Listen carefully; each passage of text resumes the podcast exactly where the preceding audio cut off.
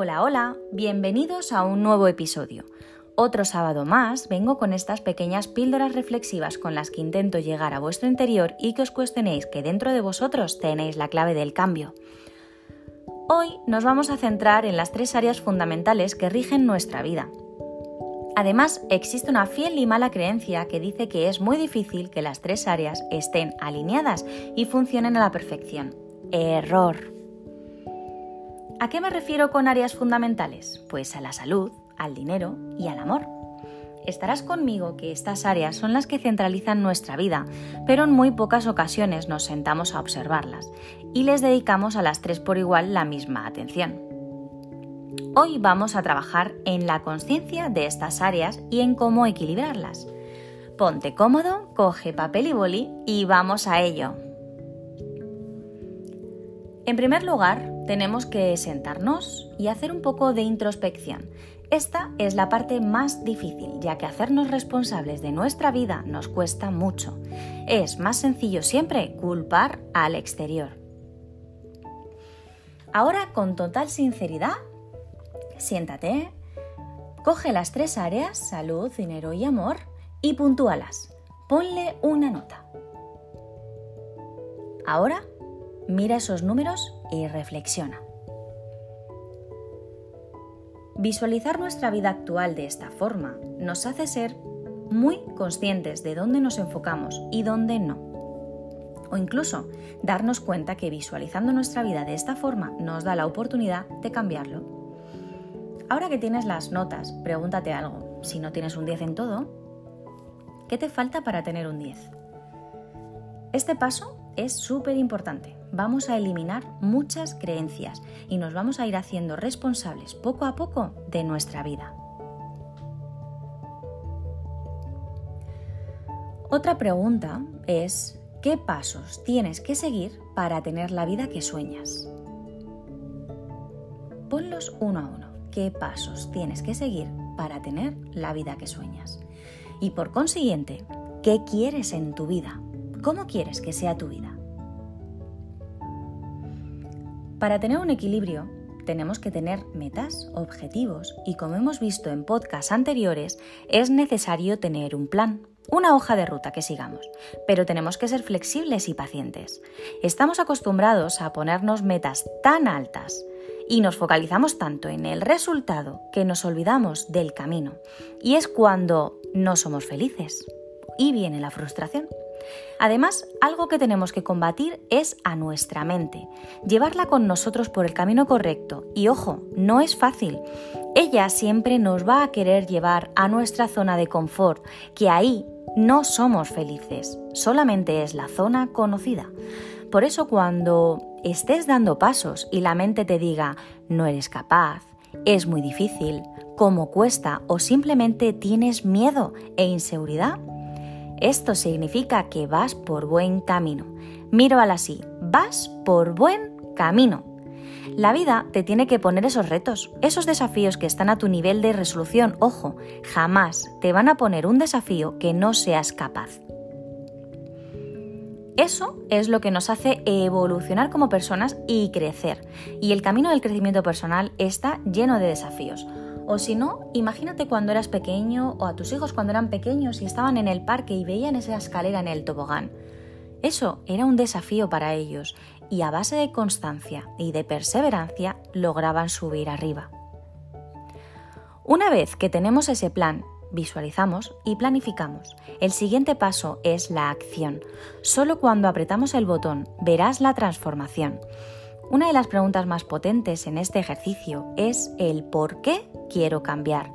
Tener un gran porqué mueve montañas. Pueden ser tus hijos, tu salud, tu familia, tu felicidad, lo que sea, pero cuando estás actuando y transformando tu vida en esos momentos de bajón, ese por qué es brutal. Este ejercicio, como he dicho antes, es el primero para posicionarnos en el aquí y el ahora, empezar a ponerle nombre a todo lo que nos sucede y sobre todo a ponerle solución. Ahora vamos con otra pregunta. ¿Cómo te encontrarás si no lo logras? Brutal, ¿no? ¿Cómo te encontrarás si no lo logras? Posicionarte en ese punto en el que cómo será tu vida si no pones acción y lo cambias, es lo que nos tiene que motivar también a cambiarlo. Aquí le estamos poniendo las consecuencias y obviamente volvemos a ser conscientes de lo importante que es hacernos responsables de nuestra vida. Si no, lo, si no lo logramos, ¿qué nos sucede?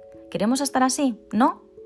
Pues vamos a cambiarlo. Tómate tu tiempo para hacer este ejercicio y escucharlo todas las veces que necesites. Seguramente mientras hacíamos las preguntas tu mente ya respondía por ti, pero te invito a volver a escucharlo y hacer este ejercicio con calma y sin prisa, y además desde el corazón. Probablemente a lo largo de nuestra vida estas preguntas nos las tenemos que ir haciendo porque van a ir cambiando en función de nuestro crecimiento. Puede que hoy las necesidades que tengamos no sean las que en un mes o en dos meses sean en función de cómo va cambiando nuestra vida. Por último, ¿qué creencia limitante te ha salido en las tres áreas? Como ves, todo viene de la ley de la creencia. Estas pequeñas voces que tenemos en nuestra mente, que nos vienen inculcadas desde que somos peques, pero que podemos cambiarlas en cualquier momento, porque la realidad es que todo está en nuestra mano. Para ir cambiando estas creencias, anota tres de tus principales fortalezas y dilas en voz alta. Escúchate bien. Vamos a terminar con una historia que dicen que es verídica. Se titula Los mineros. Seis mineros trabajaban en un túnel muy profundo extrayendo minerales desde las entrañas de la Tierra. De repente, un derrumbe los dejó aislados, sellando la salida del túnel. En silencio, cada uno miró a los demás. De un vistazo, calcularon su situación. Con su experiencia, se dieron cuenta rápidamente de que el problema sería el oxígeno.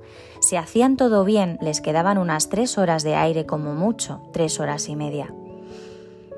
Mucha gente de afuera sabría que ellos estaban allí atrapados, pero un derrumbe como este significaría horadar otra vez la mina para llegar a buscarlos. ¿Podrían hacerlo antes de que se terminara el aire? Los expertos mineros decidieron que debían ahorrar todo el oxígeno que pudieran. Acordaron hacer el menor desgaste físico posible, apagaron las lámparas que llevaban y se tendieron todos en el suelo. Enmudecidos por la situación e inmóviles en la oscuridad, era difícil calcular el paso del tiempo. Incidentalmente, solo uno de ellos tenía reloj. Hacia él iban todas las preguntas. ¿Cuánto tiempo pasó? ¿Cuánto falta? ¿Y ahora? El tiempo se estiraba. Cada par de minutos parecía una hora y la desesperación ante cada respuesta agravaba aún más la tensión. El jefe de los mineros se dio cuenta de que si seguían así, la ansiedad los haría respirar más rápidamente y esto los podía matar. Así que ordenó al que tenía el reloj que solamente él controlara el paso del tiempo. Nadie haría más preguntas. Él avisaría a todos cada media hora. Cumpliendo la orden, el reloj controlaba su máquina.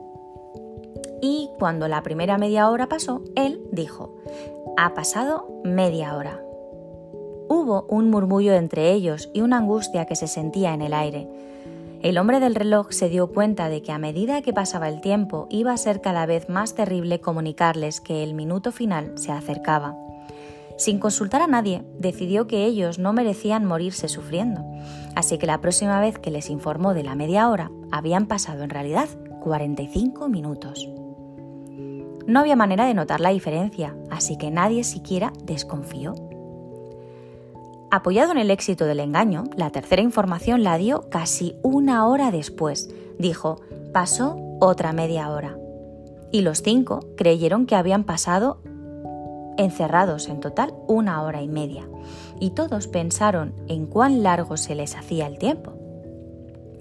Así siguió el del reloj. A cada hora completa les informaba que había pasado media hora. La cuadrilla apuraba la tarea de rescate, sabían en qué cámara estaban atrapados y que sería difícil poder llegar antes de las cuatro horas. Llegaron a las cuatro horas y media. Lo más probable era encontrar a los seis mineros muertos.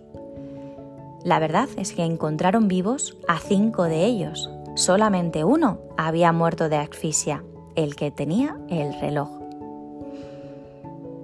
Esta es la fuerza que tienen las creencias en nuestras vidas. Esto es lo que nuestros condicionamientos pueden llegar a hacer de nosotros. Cuando creemos y confiamos en que se puede seguir adelante, nuestras posibilidades se multiplican.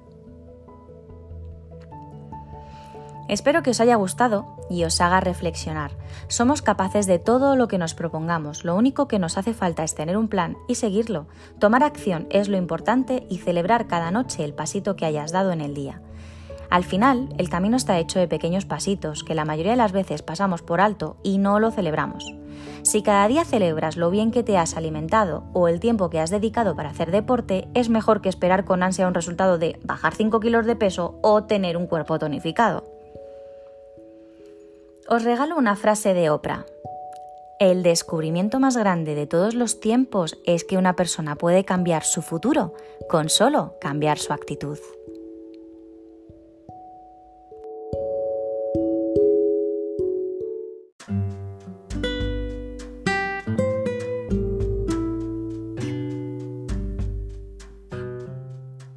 Y hasta aquí el podcast de hoy. Espero que os haga reflexionar, que os haya gustado y nos vemos el próximo sábado. Hasta la semana que viene.